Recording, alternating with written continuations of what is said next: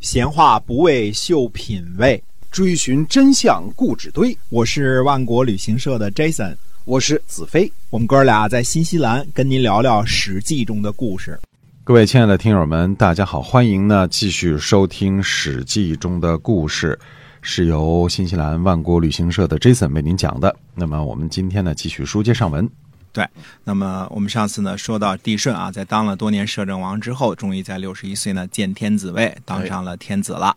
他在在位的时候呢，主要是做了这么几件事儿，他把天下的三大凶族啊都给流放了。嗯，呃，我们说这个帝舜呢，观察他这个最拿手的就是流放，呃东夷西戎、南蛮北狄啊，都是嗯。不好就给流放了。哎，哎，他流放的这几家呢，呃，比较凶的这个家族呢，实际上帝尧在位的时候也没敢把他们怎么地，可见是很有势力的哎大家族。大家族对。那么嗯最后呢，帝舜呢成功的给他们就流放边疆了啊，嗯放到西伯利亚等地啊，都给流放了。嗯那么他呢，呃，任命了这个很多贤能之士，他一共任命了二十二个贤人。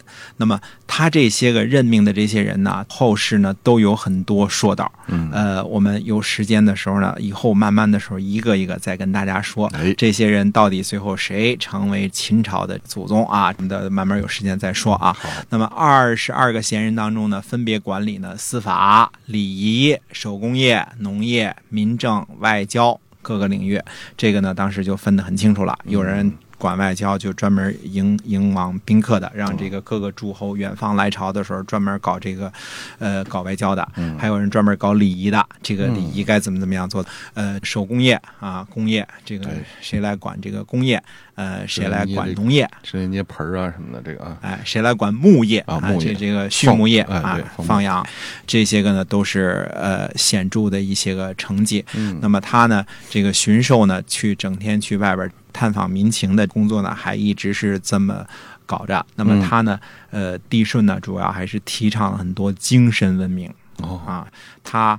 以这个方式呢，来让天下的有一定的伦理道德方面的一些个教养。嗯，那么他提倡的也很简单，叫父义、母慈、嗯呃兄友、弟恭、子孝。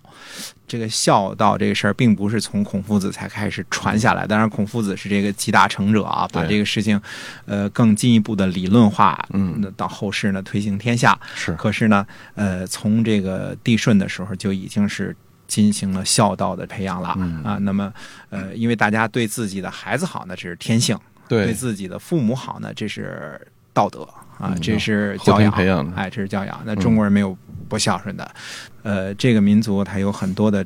古老的传统啊，从是从根儿上三皇五帝的时候呢，就已经传下来了。对几千年的传承啊，哎，几千年的传承，而且是不断的这个传承。呃，你比如说他还有这个事儿啊，他在这个当了天子之后啊，呃，对他的盲眼的父亲呢，依然是很好。嗯啊，对他呢，就像呃，跟我们现在说，这爹都这样了，还有什么情谊啊对父子情谊何在啊？对，但是他依然呢，对他的父亲呢，非常的恭敬。也没有记恨他，哎，非常的这个孝顺啊。那么对他这个弟弟呢，也是非常的友爱。对这个相哈，哎，对象也是非常的不错。哎，因为这个汉高祖刘邦做了皇帝之后呢，呃，他其实也也对他爸爸封成太上皇啊，嗯他对太上皇呢，呃，也是挺恭敬有礼的。嗯，呃，就是回家之后呢，还像家里似的，该叫爸叫爸，该让就让让，礼让啊。对，哎，就有一个人，呃，这个去跟他爸爸说了，说现在呢，这个你儿子呢，汉高祖做了皇上了，呃，你可不能像以前那样，像对待普通儿子这样对待他了，你要执君臣之礼。嗯那么君为大，臣为小啊，那你这个你不能再对你儿子也像想当初你对他那样了。想骂就骂，想打就打哈，哎，不行了，下次去了之后呢，这个汉高祖再想行礼呢，刘太公就给拦住了，说不对，臣子得这个见天子，臣这得向您向您行礼哎，向您行礼，这全都改了，家里就不能讲究家里这些规矩了，必须得讲究这个天子这个这个规矩了。哎，这个刘邦呢，对这个事儿处理呢是这样的。回去之后就打听打听，说谁给刘老太公上的这画啊？啊，嗯。说这人上的，哎，他赏给他五百金。呃，你嗯这可见，这我们说啊，刘邦挺高兴的，那你显然是跟这的有眼力见儿啊，懂事儿啊，把这事儿想这事儿了，回去还得给老爹行礼，这事儿不对。啊，我都当皇上了啊，哎，那你看帝舜呢，对这个问题的处理，在他当了这个天子之后呢，对他的不太友善的眼盲的父亲呢，还是恭敬有加，嗯还是把他这个当爹来对待啊。对对对，呃，这是你你看这个孝道这个事儿，我们说这可能是帝舜为多年所传颂的这么一点儿。嗯那么我们说呢，帝舜呢，在这个二十岁的时候就以孝闻名闻名天下了。嗯那么三十岁的时候呢，就得到了提拔嗯；五十岁的时候呢，呃，代替天子摄政；五十八岁的时候呢。帝尧崩了，嗯呃，崩了之后守孝三年啊，六十一岁的时候见天子位，那么他在位呢，一共在天子位上当了三十九年的天子之后呢，在南方又一次巡狩的时候呢，崩于苍梧之野，就葬在江南的九夷。我们说这个地方呢，就叫零陵啊。那么在零陵呢，那大家知道，至少在《三国演义》的时候还叫零陵呢啊。嗯传说呢，帝舜崩后呢，娥皇跟女英二妃呢寻至江南，哭泣的时候呢，流了很多的眼泪，眼泪洒在竹子上呢，就叫当地的叫斑竹啊。然后呢，二妃就投水自尽寻夫了。呃，我们记得毛泽东的这个一句诗说：“九嶷山上白云飞，弟子乘风下翠微。斑竹一枝千滴泪，红霞万朵彩虫衣。”这就是讲的这个时候的事。弟子者就是尧的闺女，叫弟子。嗯，这个尧的闺女弟子被写进了毛泽东的书里。毛泽东的诗里啊，这诗还是写的很好的。九嶷山上白云飞，哎，小时候就背啊，从这个五岁开始背，背到六岁嗯会背第二句了。还有就是这个眼泪啊洒在竹子上，那么现在这种竹子还是还经常斑竹哎，还是叫斑能够斑竹啊经常能看到的哈。哎，那班主，你你看那个林黛玉哭的也是写这个班主，而且娥皇、女英这两位弟子呢，最后呢都化为水神，我们称潇湘二妃。嗯，那么大家知道林黛玉的诗号啊，这个别号叫做潇湘妃子哎啊。其中呢，很多也隐含了灵珠仙草这个以泪还情的，一辈子就是泪水汪汪的。就和这个个娥皇女英这个泪水啊有相通之处了。哎哎，找到了。那这是相通的地方，嗯把竹子都染成一点一斑的了，所以叫做斑竹。那么。这个我们说帝尧的主要功德呢，要一个字儿来评价，那就是德啊，这德德行啊，有嗯有让为天下呀，关心民众疾苦啊，这很多是德。嗯，哎，那么帝舜帝呢？舜的呢？嗯，呃，如果是用一个字儿来，就是最主要的一个字儿来来说这个他的功德的话，那就是孝。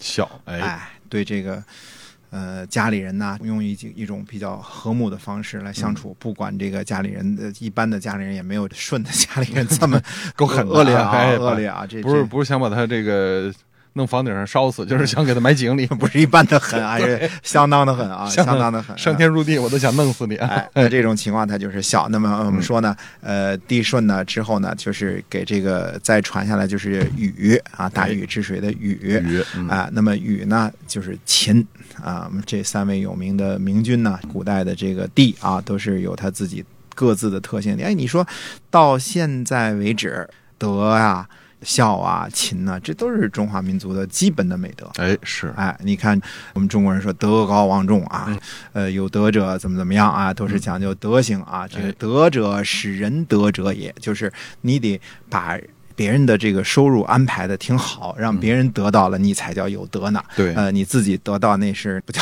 自己能 能捞点那个不叫德啊，哎那肯定是无德啊。嗯，无德好像是某个官的名儿啊。对，你要搂多了就无德啊。呃，那么你让人家该得什么的得什么，这叫哎有德哎有啊。德行，哎，嗯德行。那么勤呢，大家都别说了，是中国人民都勤劳、哎勤劳勇敢啊，这是绝对的啊。呃，这个孝敬，那那那这都中国人的基本，哎中国人的基本的这个伦理道德和这个道德要求啊，在这个武帝的时代就已经传承下来了。而且一直传承到现在啊。一直传承到现在。嗯那么我们说呢，由于帝舜呢是在南方巡狩的时候崩在外啊，葬在江南啊，嗯那么实际上呢，他这个传位呢。呃，稍许显得跟帝尧传给帝舜的那时候稍许有点不同。嗯那么实际上是说呢，帝舜呢在他当天子的时候就预见于天啊，已经预先呢跟天上天这个说了，说这个就是呃打好招呼了，就是 让这个呃大禹来继承帝位啊。嗯嗯那么，但是他崩在外了呢，那么呃也是守孝三年。那么嗯三年之后呢，帝禹呢按照想当初跟天的约定呢，那就见天子位。那么他也呢是避让帝舜的儿子商均。嗯呃，他这个但是呢，最后都以什么呢？说诸侯谁来朝觐谁，那就算谁谁做天子。那么想当初呢，跟帝舜的时候一样，大家呢想当初这个诸侯呢不去呃朝觐这个丹朱，而去朝觐帝舜、对啊。那么这时候呢，后来呢，人们就不去朝觐呃舜的儿子商均，而去朝觐大禹哎。于是呢，大禹就见天子位。这个禅让呢，就不像帝尧跟帝舜的那个禅让那么的显着那么平顺啊。那么善啊，呃，不不好妄测古人啊，这这事儿呢，这就是有点含糊啊。当然，嗯为此呢，是否是传的还是抢的呢？这事儿呢，就有些就很多的呃不同的版本和说法。即便从从古至今啊，这种各种各样的说法呢，一直不断。嗯呃，具体怎么回事呢？我们也不知道。那么，但是呢，第二次和平权力移交呢，转移呢，还是转移到了这个帝禹。哎，那么帝禹呢，就是大禹呢，叫伯禹啊，老大。我们说嗯伯仲叔季，老大叫伯什么啊，就是老大哎啊呃，仲什么就是老二，叔什么就是老三，哎呃，季什么就是老四。帝禹呢，实际上呢，就是他选定的二十二个贤人当中功劳最大的一个。嗯那么他去干嘛呢？他选择帝禹呢，就是去治水。也就是说，嗯原来的时候帝尧的时候呢，用的是鲧，嗯那么后来呢，用的是禹。嗯，禹呢就是鲧的儿子，儿子，哎嗯，就是他的儿子。帝舜呢，等于把鲧给杀了。嗯呃，由于他治水无状，那么后来呢说呢，主要是鲧治水的时候就采取建坝，啊，就啊堵堵哎，要把水堵起来啊，那么禹呢就是疏导，哎这是他们的最根本的区别。哎，那么禹呢最后能够成为夏朝的这个开国的天子，嗯那么他也是主要的功劳是治水。那么大禹治水呢，可是一件大事儿。哎，这个水啊，还真的是像这个华夏古国或者叫中华民族呢，基本上都是以这个农业立国，那么这个水呢就显得尤为重要了哈。对这是所以我们说一件真是大事。但是大禹治水这事儿呢，因为内容太多，我们还得下次说啊。那么哎我们先说呢，呃，武帝。第一个五帝本纪，那么实际上从黄帝开始到帝颛顼，到帝喾，那么到尧，到舜，这是一共是五个帝王，哎那么五个天子这是《史记》的开篇第一纪，叫做武帝本纪。嗯。实际上这五个人呢，都是皇帝的后裔，都是皇帝及其子孙啊。嗯只是呢，他们呃几代几代呢，都是呃别人当皇上的时候，他们七代八代都没有那个什么，但是推上去呢，最后都能推到皇帝这儿。嗯呃，所以这五个帝王呢，实际上都是一个姓一家子嗯啊，都是一家子。那么甭管中间互相禅让，包括帝宇也是嗯皇帝的后代。哎，那武帝本身是谁呢？有 N 种说法嗯，各自都有各自不同的注释以及。